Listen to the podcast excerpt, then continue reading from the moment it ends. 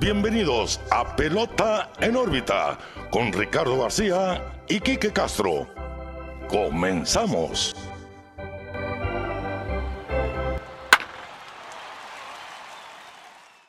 Hola, ¿qué tal? Bienvenidos a una nueva edición de su podcast de Grandes Ligas, Pelota en órbita. Los saluda como siempre su amigo Ricardo García, acompañado de mi amigo y su amigo Quique Castro. ¿Qué onda, Quique? ¿Cómo andamos?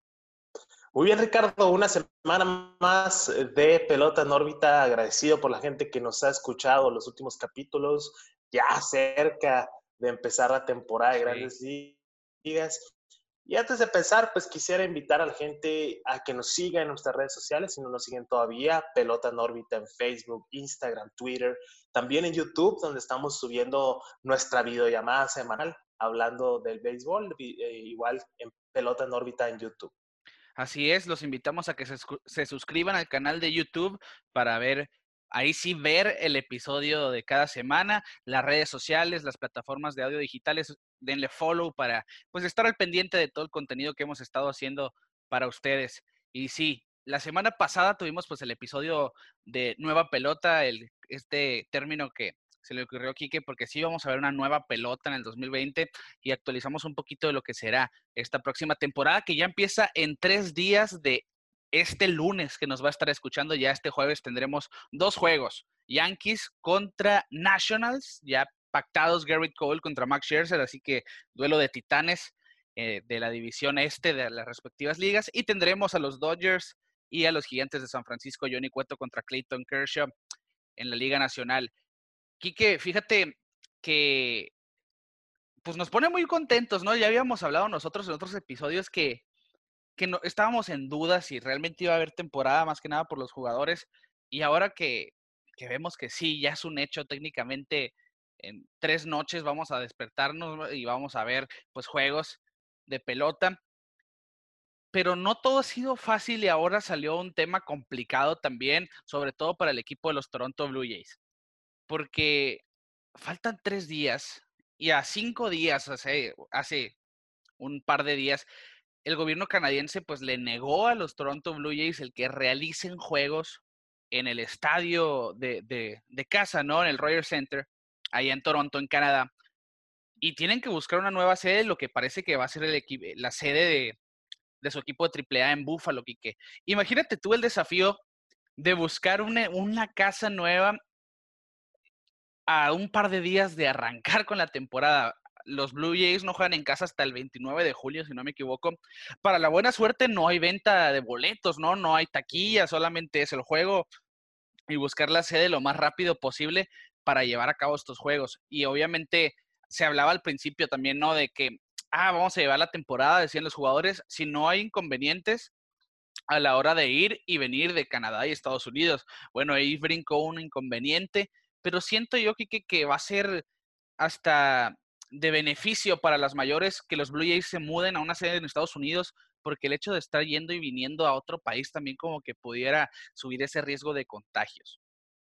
Sí, y la verdad eh, también pues evita que se esté transportando de un país a otro el virus. Sí. Eh, es muy difícil controlar ese tipo de situaciones, pero yo creo que el reto mayor ahora es adaptar el estadio de Búfalo para, para esto de la nueva temporada, de la nueva pelota, porque no nomás es llegar y jugar.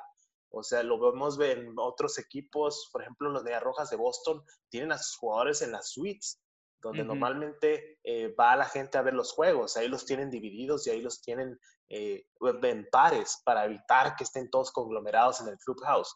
Yo creo que eso sería más que nada el desafío de los Toronto Blue Jays porque la verdad se benefician que estén más cerca todavía de las sedes. en la Liga Americana, en el este, pues está Nueva York, está Boston, está eh, Baltimore, son ciudades que están cerca.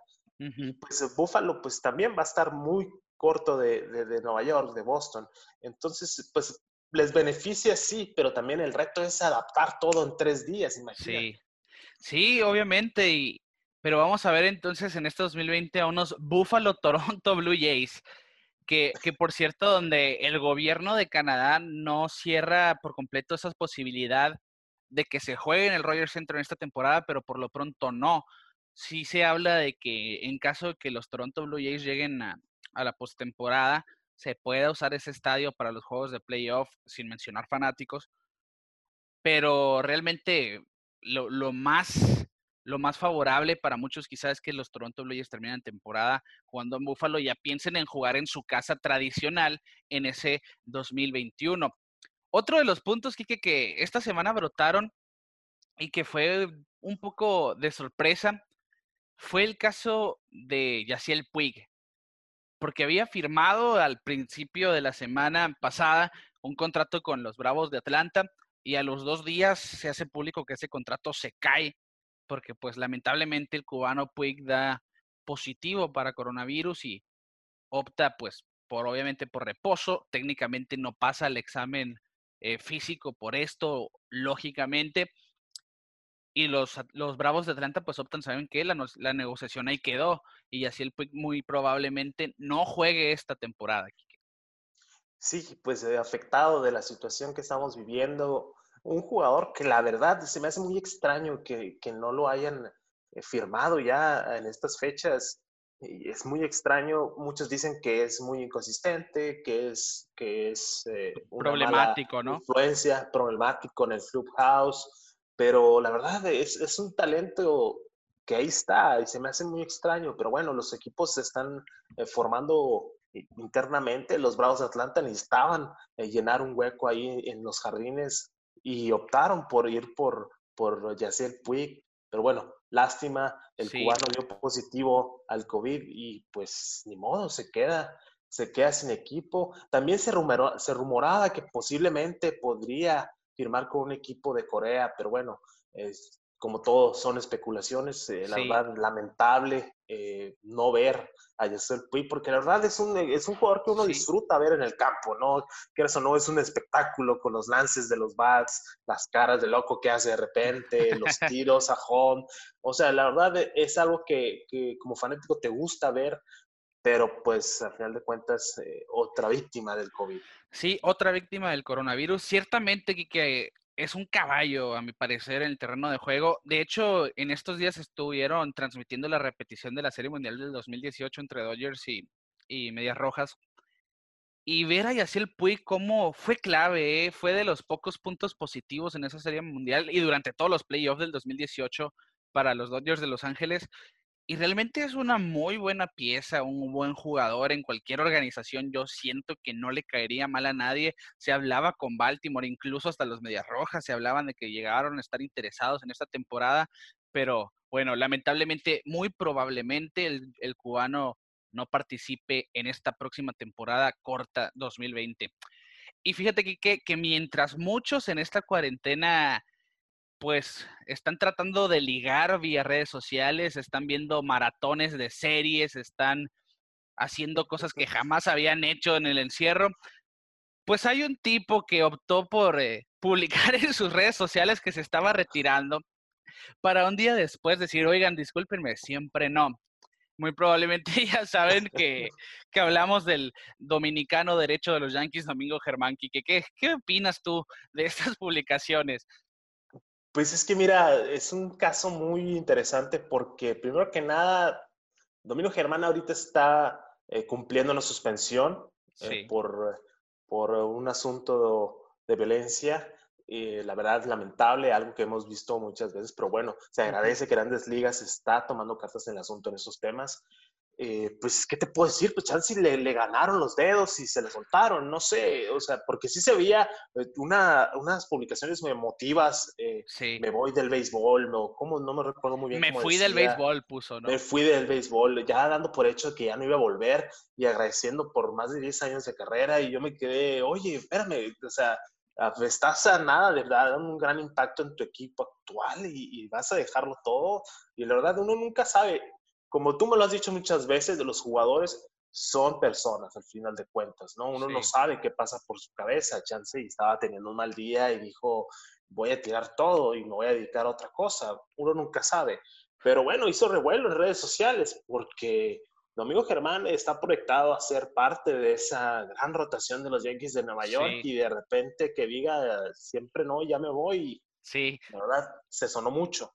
Sí, y es que tiene 27 años y ya pensando en el retiro, ¿no? Y obviamente la política de violencia doméstica de Grandes Ligas ha sido más y más estricta en los últimos años. De hecho, Domingo Germán está enfrentando la suspensión más grande, más longeva en esta, en esta índole, que fueron más de 80 juegos.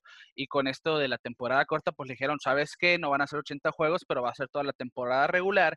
Y en caso de que los Yankees pasen a playoff, tú puedes participar, tú eres elegible a los playoffs. Y eso fue lo que llamó mucho la atención, ¿no? De, de, pues de todo el mundo, porque técnicamente los Yankees es el equipo favorito de la Liga Americana. Y hablar de que Domingo Germán no esté en ese bullpen en los playoffs, siendo que el año pasado fue una de las piezas claves en esa rotación. Los números no lo son todo, ¿eh? porque tuvo muy buena temporada, tuvo un par de malas salidas que afectaron su efectividad, pero Domingo Germán lo hizo de maravilla la gran mayoría del 2019 y bueno, fue, sí, sí causó revuelos, sí hizo tendencia en las redes sociales, porque imagínate, ¿no? Estar cumpliendo la suspensión, estar en casa y quizá en tiempos de ocio, tiempos que quizá le ganó el mismo encierro, bueno, oigan, me fui del béisbol. Y obviamente le llegó un grito, ¿no? De, de, de arriba, ¿no? De los directivos de los Yankees. Oye, espérate tantito, ¿qué, qué está pasando? ¿A dónde va? Vamos a hablar, vamos a hablar. Me dijeron, vamos a platicar porque sí, la verdad era, fue, algo que, que, nos llegó a todos de sorpresa. Incluso lo comentamos eh, en privado, ¿qué, es lo que está pasando? ¿De dónde viene esto? Porque es un jugador que está en la transición, ¿no? Lleva pocos años en, en grandes ligas y, y, es un gran prospecto todavía de los Yankees de Nueva York, joven y listo. Eh, tiene muchas facultades para hacer un impacto en esa gran rotación. Y pues bueno, al final de cuentas dijo, dice mi mamá que siempre no. Y sí se va a quedar en grandes ligas. Quién sabe, vamos a ver qué información sale en el futuro, porque eh, a todos nos está afectando esto del encierro, quieras o no, Ricardo. y también nos pegan los arranques de sentimientos extraños. Chance eso es lo que le pasó a él. La verdad no, no lo sabemos. Bueno, lo bueno que, que se reivindicó, Quique. Y otra de las historias destacadas, ¿no? De este summer camp, de, este, de estos entrenamientos, pues es la buena noticia que recibe el, el derecho relevista Daniel Bard, que ahora está en la organización de los Rockies y muy probablemente pues usted diga, ¿quién es Daniel Bard? Lo que pasa es que no juega desde hace siete años en grandes ligas. Déjenme, los pongo un poco en contexto. Daniel Bard fue drafteado por los Medias Rojas de Boston eh, y debutó con ese mismo equipo en la temporada del, 2019, del 2009, perdón, a sus 24 años de edad. Y es un relevista que en ese entonces llegaba casi a las 100 millas, estamos hablando pues hace 10 años, los pitchers que llegaban a 100 millas eran muy, pero muy contados, hoy ya es un poco más normal. Y Daniel Bard pues debutó, les decía, en el 2009, tuvo 49 juegos, le fue bien en su temporada novato, 3.65 de efectividad y ponchó a 63 hombres en 49 entradas. En el 2010, una temporada después, la efectividad súper baja, 1.93 en 73 juegos y ponchó a 76 en 74 entradas.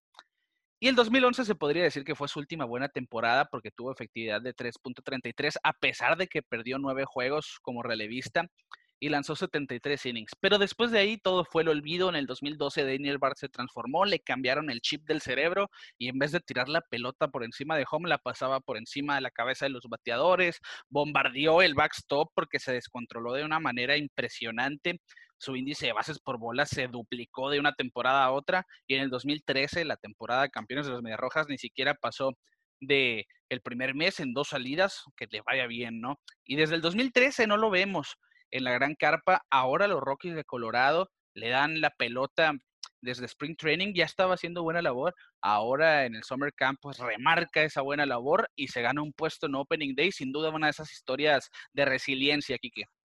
Así es, eh, pues mira, sorprendido, ¿no? Me quedé al saber que Daniel Barr iba a regresar eh, después de esa temporada que tú dices del 2013, 2012, donde se vio que, que no tenía control. Yo recuerdo que lo, lo, probaban como abridor, como relevo, incluso como, como el setup man para el, para el cerrador. Lo trataron de, de poner de donde sea para ver dónde funcionaba, porque tenía buenos números y, y tenía, tenía material, tenía buena recta, buen movimiento sus picheos, pero como dices, de repente se le movió el switch y empezó a tirar para todos lados. Hizo un pitcher muy descontrolado y al final de cuentas lo tuvieron que liberar porque nunca, nunca se vio ese, ese camino, pues, de que iba a mejorar. La verdad, eh, vemos como un jugador, pues, no que se aferre, sino que sabe eh, lo que vale como jugador y se preparó. Entonces, incluso creo que estuvo de coach de picheo en, en ligas menores, se estuvo preparando y un día dijo, voy a regresar. Y fue, fue algo que sonó mucho, imagínate, siete años fuera de la liga no es algo, no es algo fácil. O sea, tienes que volver a ponerte en forma para, para poder llevar tus picheos a un nivel de grandes ligas y al final de cuentas lo logró. Va a estar en el roster de Opening Day con los eh, Colorado Rockies. La verdad, es una de esas historias que nos gusta ver. Es una historia, pues también eh, que va acorde a los tiempos, ¿no, Ricardo? Sí. Esas historias raras que dijimos desde hace rato que nos gustaría ver están sucediendo. Imagínate, si, hace un año me hubieras dicho que Daniel Barry iba a regresar, eh, no te la creía. Y ahorita lo vamos a ver con los eh, Rockies de Colorado, que sí es un equipo que se está reconstruyendo, pero bueno, teniendo un brazo veterano que puede ayudar a los jóvenes, eso es invaluable. Sí, y ahora pues llega a sus 35 años, ya veterano, solamente cuatro años técnicamente en las mayores.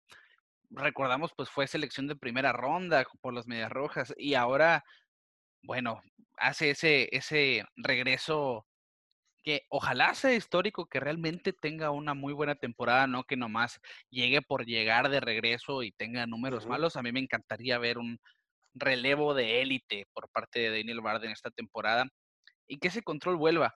Y en otras historias de ese tipo, Kike, ahora pues han habido juegos de entrenamiento durante estas dos, tres semanas de preparación antes de la temporada y algunos de ellos ya han sido televisados, por cierto. Ya no nomás están transmitiendo por redes sociales, incluso vimos pues el clásico del Subway de Yankees y Mets, vimos el juego de Piratas y los Indios de Cleveland, que es ahí donde vimos a Oliver Pérez activo, que por cierto va a estar en el roster de Opening Day de los Indios de Cleveland y ya pinta aquí que para ser el mexicano con más temporadas en las ligas mayores.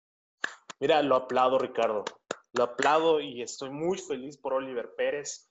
Eh, es un jugador que la verdad lo hemos visto muchos años en grandes ligas. Y lo platicamos eh, en el capítulo con, con Humberto Cota es un pitcher con mucho talento. Eh, lo recordamos con los Piratas, con los Mets, que ya con los Mets de Nueva York se vio ese bajón eh, como abridor, pero supo, y es algo que admiro mucho de él, supo transformarse, supo transformarse de ese abridor dominante a un relevo especialista y listo, que te van a decir, bueno, que ahora ya las reglas han cambiado, pero si a él le decían vete y, y poncha este zurdo, llegaba y lo ponchaba. Sí. No, y es, es, la transformación de jugador que hizo Oliver Pérez y ahora lo vemos ya veterano, ya con sus canitas, su barba, ya se ve eh, con sus añitos, pero el talento todavía está ahí, todavía tiene ese slider matador y, y la verdad, eh, muy orgulloso de, de, del paisano que, que va a seguir eh, jugando en grandes ligas y se va a convertir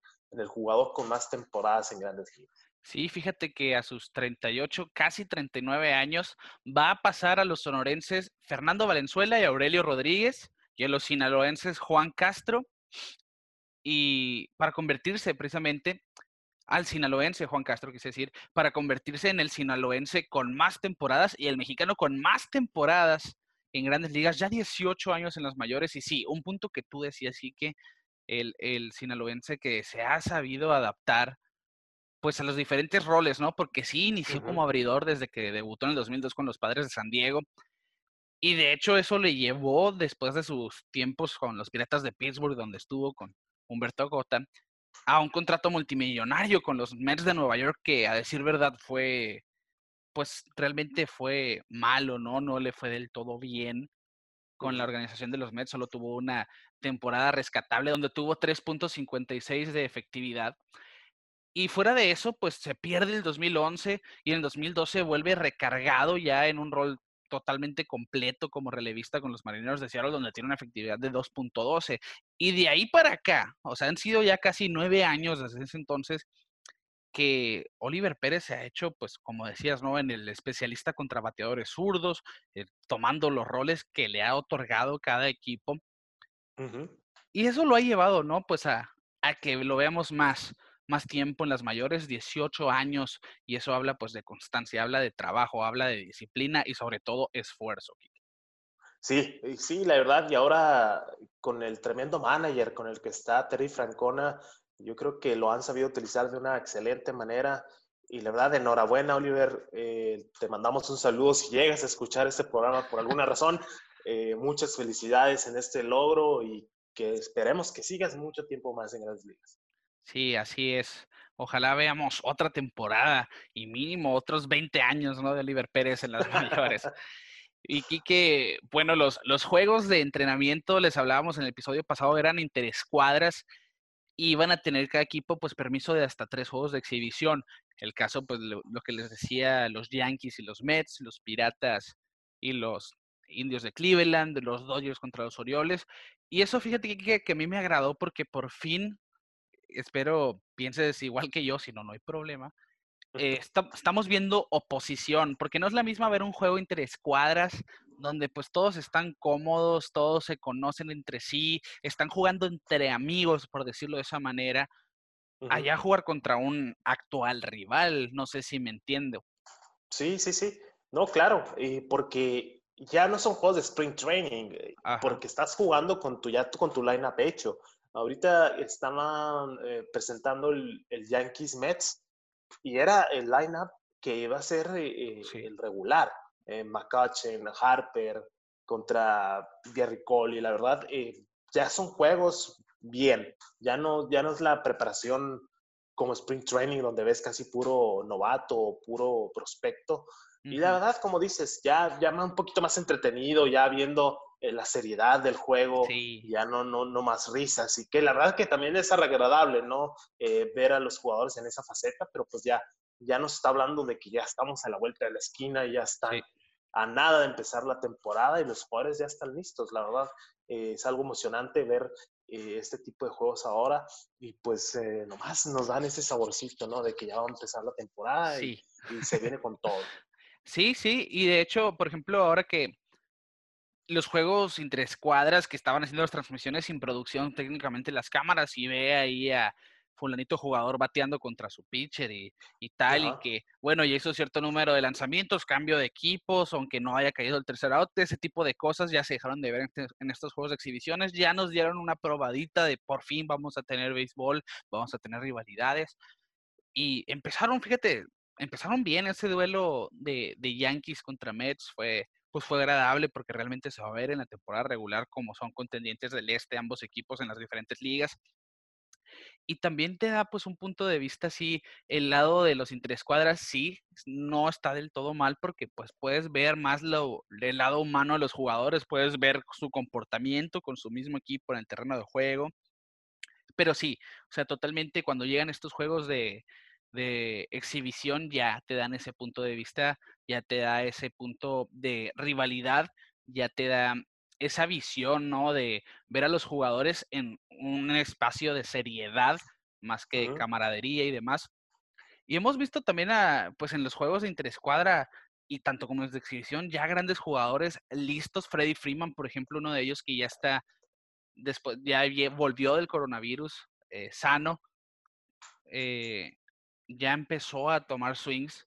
Y menciono a Freddy Freeman, Kike, porque fíjate que mencionó, ha sido uno de los pocos jugadores que han hablado acerca de, de lo que es estar enfermo de coronavirus y de cómo él sufrió una noche de mucho calor, mucha temperatura, donde él dijo que tuve que hacer una oración y que dijo, por favor, todavía no me lleves, no estoy listo para irme, que realmente se asustó, ¿no? Y que ahora lo vemos en el terreno de juego de decir, qué maravilla estar de regreso, y pues ver esa transición para poner en contexto un poquito el cómo va a ser a los, ver a los jugadores que se van por un poco de tiempo y regresan al terreno de juego, pues cómo van a valorar las cosas un poco más, ¿no? Sí, sí no, es que Ricardo, eh, ahorita yo siento que ya se nos está olvidando un poquito la seriedad de, de, esto de la pandemia, de, de, la enfermedad, que la verdad no es cualquier cosa. Eh, la verdad es admirable los jugadores que se están tomando, eh, pues, no el tiempo, sino que el compromiso de presentarse a jugar, a presentarse a, a, conglomerarse con sus compañeros. La verdad es muy difícil la gente que, que, que que ha pasado por esto. Y la verdad, eh, espero que no se vean más incidentes en el futuro. Eh, hablabas tú de Freddy Freeman, pero pues hay varios jugadores importantes que también están sufriendo. Hablamos de Yacel Puig hace poco, Eduardo Rodríguez de los Rojas estuvo enfermo también. Eh, a unos les podría pegar más que a otros, pero la verdad es algo muy difícil, es algo muy feo y la verdad espero que todo salga bien la temporada, porque también sería muy, muy feo empezar y que de repente nos digan, ¿sabes qué? siempre no. Sí, totalmente de acuerdo y de hecho es algo lo que ha dicho Rob Manfred, ¿no? Que ya lo dijimos en un episodio, cuando yo vea que las cosas no pintan bien, hasta ahí va a llegar y yo tengo el poder de decir, oigan, bueno, ahí muere, ¿no? Ya hasta aquí llegamos con el 2020. De hecho, otro de los jugadores que, presentó casos de coronavirus que quiero mencionar, el hermosillense Isaac Paredes, de la organización de los Tigres de Detroit. Se acaba de reportar al campamento de los Tigres, precisamente está en la sede alterna. Y él al principio sí tuvo síntomas y después estuvo asintomático. De hecho, se acaba de publicar el día de ayer este caso de Isaac Paredes, que tenía una muy buena oportunidad de estar en el roster de Opening Day y quizá gracias, pues, su, para, para bien ya está sano, ¿no? Pero bueno, sí le afectó quizá para hacer ese roster de Opening Day, pero se habla de que puede estar en el 2020 ya con el equipo de los Tigres de Detroit, que muy probablemente sea un mexicano eminente, que lo he mostrado aquí en México, batea bastante este joven de 21 años, y muy probablemente también lo vamos a ver eh, con los Tigres de Detroit macaneando, como decimos en el argot beisbolero, Kike. Sí, sí, la verdad, eh, ya lo hemos platicado, se viene una, hora, una ola de talentos mexicanos muy buenos, jóvenes, eh, que ya están listos para dejar su huella. Y la verdad, pues bueno, puede ser que le haya afectado ahorita la cuestión del coronavirus, pero más tarde que nunca va a estar en el roster y lo vamos a ver bateando y la verdad le deseamos la mejor de las suertes. Sí, bueno, no, ya último punto, que fíjate que este es nuestro, nuestro último programa sin tener béisbol de temporada regular. Obviamente estamos emocionados. Tenemos dos duelazos en el día inaugural. Obviamente, yo pienso que el de Garrett Cole contra Max Scherzer se lleva los reflectores de este Opening Day porque son dos pitchers Cy Young ambos, dos pitchers quizá de los mejores que hay, top 3 fácil. Y dos equipos, pues uno es el campeón de Serie Mundial y un equipo que sigue en la búsqueda de su número 28, los Yankees de Nueva York. Dos equipos muy cargados y me, me, me llama mucho la atención ese choque de, de gigantes, me llama mucho la atención ese duelo de picheo sobre todo. Y quiero platicar, ¿qué te pinta este Opening Day? ¿Qué sientes tú que va a pasar con ese duelo en específico? Pues mira, primero que nada, yo siento que esa es la serie mundial que muchos quisieron ver. Sí. Eh, Yankees eh, Nationals, eh, después de todo el escándalo de los Astros, que la verdad parece que fue hace mucho, pero fue hace pocos meses que platicamos de eso. Em, pero yo siento que vamos a ver pues un partido de calidad, un partido que la verdad eh, lo estaban esperando muchos fanáticos y un equipo de Washington que la verdad no deja de sorprender, quieras o no. Ah, yo recuerdo a mediados de la temporada pasada, muchos no creían que iban a llegar a postemporada. No muchos, nadie, Quique, nadie. Bueno, nadie, nadie pensaba que iba a pasar a postemporada y menos sin su caballo que fue tantos años eh, Bryce Harper. Pero mira, vieron la sorpresa y se llevaron a todos de corbata, incluso a los Dodgers. Entonces, vamos a tener un buen juego, un duelo de picheo, vamos a ver cómo se desenvuelve Gary Cole en su nuevo uniforme. Esperemos que no le queden grandes las rayas. Y pues bueno, este Chester, pues ya sabemos la calidad de pitcher que es, ya sabemos que les va a meter mínimo 10 punches a los Yankees de Nueva York. Y pues la verdad, un buen juego para empezar la temporada, Ricardo. Sí, yo opino lo mismo. Yo pienso que ambos pitchers van a ponchar 10 mínimo cada quien, ¿eh? porque Gary Cole tampoco hace malos cortes, ¿eh? 300 punches por temporada, ambos pitchers ya han tenido eh, eso en sus registros. Y sí, yo, yo pienso que muchos, muchos piensan que los Nationals no son un equipo digno quizá de bicampeonato, simplemente porque se fue Anthony Rendón. pero con esa rotación que se mantiene, que, que los Nationals prefieran darle el dinero a Strasbourg, que es un, un jugador que creció ahí, que a Rendón, pues digo, me parece que el equipo sigue sólido, ¿no? Obviamente hay puntos que trabajar, la tercera base no va a ser igual con Anthony Rendón en otro equipo, pero bueno, han buscado la manera de suplir eso, por ejemplo, ahora con la llegada de Eric Thames, la llegada de Asdrúbal Cabrera y demás, y mientras tanto los Yankees pues hicieron su trabajo trayéndose a un as como Garrett Cole, pierden a Luis Severino, pero sí, dejando eso de lado, siento yo que el Opening Day vamos a ver un real, auténtico duelo de titanes. Y en la Liga Nacional vamos a ver pues otro clásico de las mayores con los Dodgers y los Nationals, digo con los Dodgers y los Gigantes, perdón, donde obviamente yo pienso que los Dodgers van a ganar, pero fácil ese juego porque le dan la jerarquía que se merece a Clayton Kershaw, le dan la pelota en el día inaugural y Johnny Cueto que ahora pues es, el, el, pitcher de Opening Day porque Madison Baumgartner se fue a los Diamondbacks. Sí, ya ese partido eh, ya no es tan atractivo como fue alguna vez. Por desgracia, los, eh, los gigantes de San Francisco han pasado varias temporadas sin éxito. Se fue Buster Posey, como lo platicamos en el episodio anterior, eh, se fue Mason Bongarner, eh, no tienen ese jugador sólido, listo para, para hacer la cara de la... De que sí, hay jugadores que, que van a representar a los gigantes de San Francisco, pero todavía no va, tiene el impacto que estamos esperando. Y pues ya no es tan atractivo, no sé si te recuerdas tú en aquellos años del 2010, 2011, 2012, que Dodgers en San Francisco eran agarres. sí, eran agarres tremendos, porque los dos eran unos equipazos. San Francisco con sus eh, tres anillos La verdad, eh, lástima que no es el, duelo que quisiéramos, pero sí representa algo, ¿no? Como sí. pude decir, una de las mayores rivalidades en la Liga Nacional. Sí, totalmente. Kike, pues, ¿qué podemos esperar de este, de este Opening Day? pues diversión, eh, primero que nada, y vamos a ver muchos home runs en Nueva York. Vamos a ver igual, mismo muchos ponches. Y allá en San Francisco, Los Ángeles, pues vamos a ver a haciendo que Kershaw eh, siento que va a volver esta temporada, más, más que nada la temporada corta va ayudar a, a quedarse en y vamos a ver cómo blanquea a los gigantes de San Francisco. Ok, bueno, pues ahí está la predicción de, de Quique Lluvia de cuadrangulares entre los Nationals y los, y los Yankees, mientras que Clayton Kershaw y los Dodgers van a blanquear a los Gigantes de San Francisco. Me gusta esa historia eh, de ver a un, a Kershaw brillando nuevamente.